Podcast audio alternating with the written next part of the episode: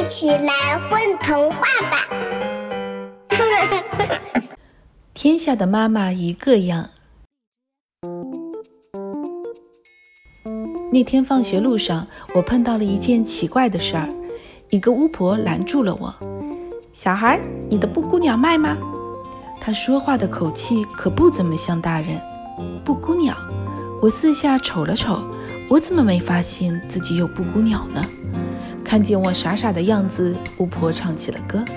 扑棱一声，一只鸟从我肚子里钻了出来，落在了她的肩上。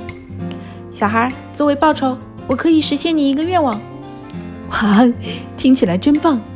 我想了想说：“我不想听到妈妈的唠叨。”那我教你一首歌，只要在你妈妈唠叨时唱它就行。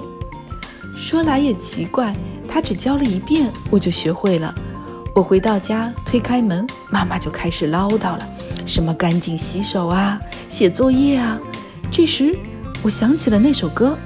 我刚一张嘴，那首歌便像长了翅膀，呼呼地从我嘴里飞了出来。果然，妈妈的唠叨声不见了，这太棒了！正当我在房间里享受着没有妈妈唠叨的世界时，一只小松鼠从门缝里挤了进来，窜到我的脚下。你好，请不要吃我好吗？他看着我，害怕地说。我低头。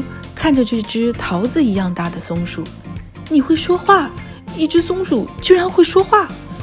当然了，我是用魔法生成的松鼠，请你不要吃我好吗？啊，我我怎么会吃松鼠呢？我小心地把它捧在手上，有只会说话的松鼠作伴也不错。我很好奇妈妈现在怎么样了，于是我走出卧室，看见卧室外的场景，我惊呆了。客厅里到处都是松鼠，而且还不断的有松鼠从厨房里跑来。我冲进厨房，只见有只松鼠从妈妈的嘴里跳出来。接下来几天，我像失去控制似的，总是不时的唱起那首歌，于是家里变得越来越乱了。昨天屋子里飘着鱼，今天就飞满大象，这到底是怎么回事？小松鼠告诉我。妈妈的唠叨会转化成他心里一瞬间想到的动物，然后从他嘴里蹦跶出来。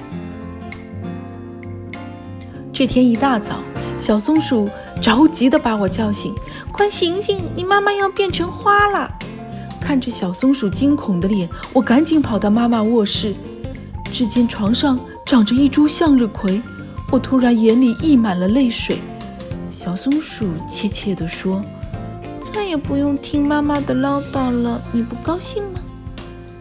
要是你的妈妈变成了不会说话的话，你会高兴？我心里更难过了。我可不想让一朵花当我的妈妈呀。我以为你会高兴。你天天唱的那首歌，其实是巫婆的阻止唠叨咒。如果你不主动学，是学不会的。天哪！如果我知道后果这么严重，我才不学呢。我们快去找巫婆，我一定要把妈妈变回来。于是，小松鼠带我来到了一栋小房子前，推开门，眼前出现了一片小森林。忽然，我看到一个红棕色的身影正在荡秋千。天哪，那不是从妈妈嘴里跑出来的小怪兽吗？小松鼠告诉我，抓住小怪兽。把它放到杯子里，小怪兽就会化成水。只要把所有从妈妈嘴里跑出来的动物都找回来变成水，再把水浇到向日葵上，妈妈就有救了。就在我准备去抓小怪兽的时候，巫婆突然挡在了我的面前。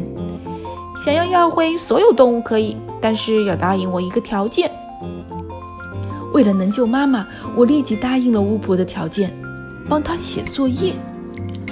她说：“巫婆们到三百岁都要做作业。”听到这里，我很庆幸我是个人类小孩。每天，巫婆给我布置好作业后就会出门，而且总会神秘地说：“不要从门缝里偷看我，否则扣掉一只小动物。”本来我是不偷看的，可听巫婆这么一说。我又好奇了。这晚，我悄悄跟着巫婆，她走到河堤上停下来，从口袋里掏出一块黑布铺在地上。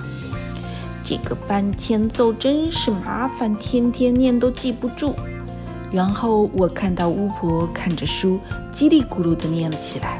一座城堡竟然从黑布上慢慢地长了出来。下一秒，更神奇的事发生了。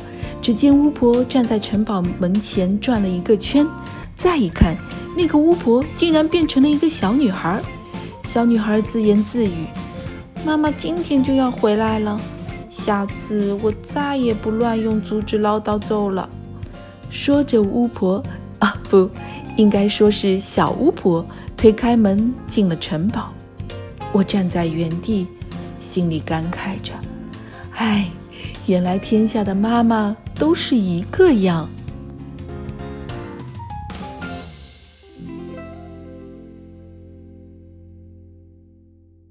宝贝儿，你们在干嘛呀？嘘。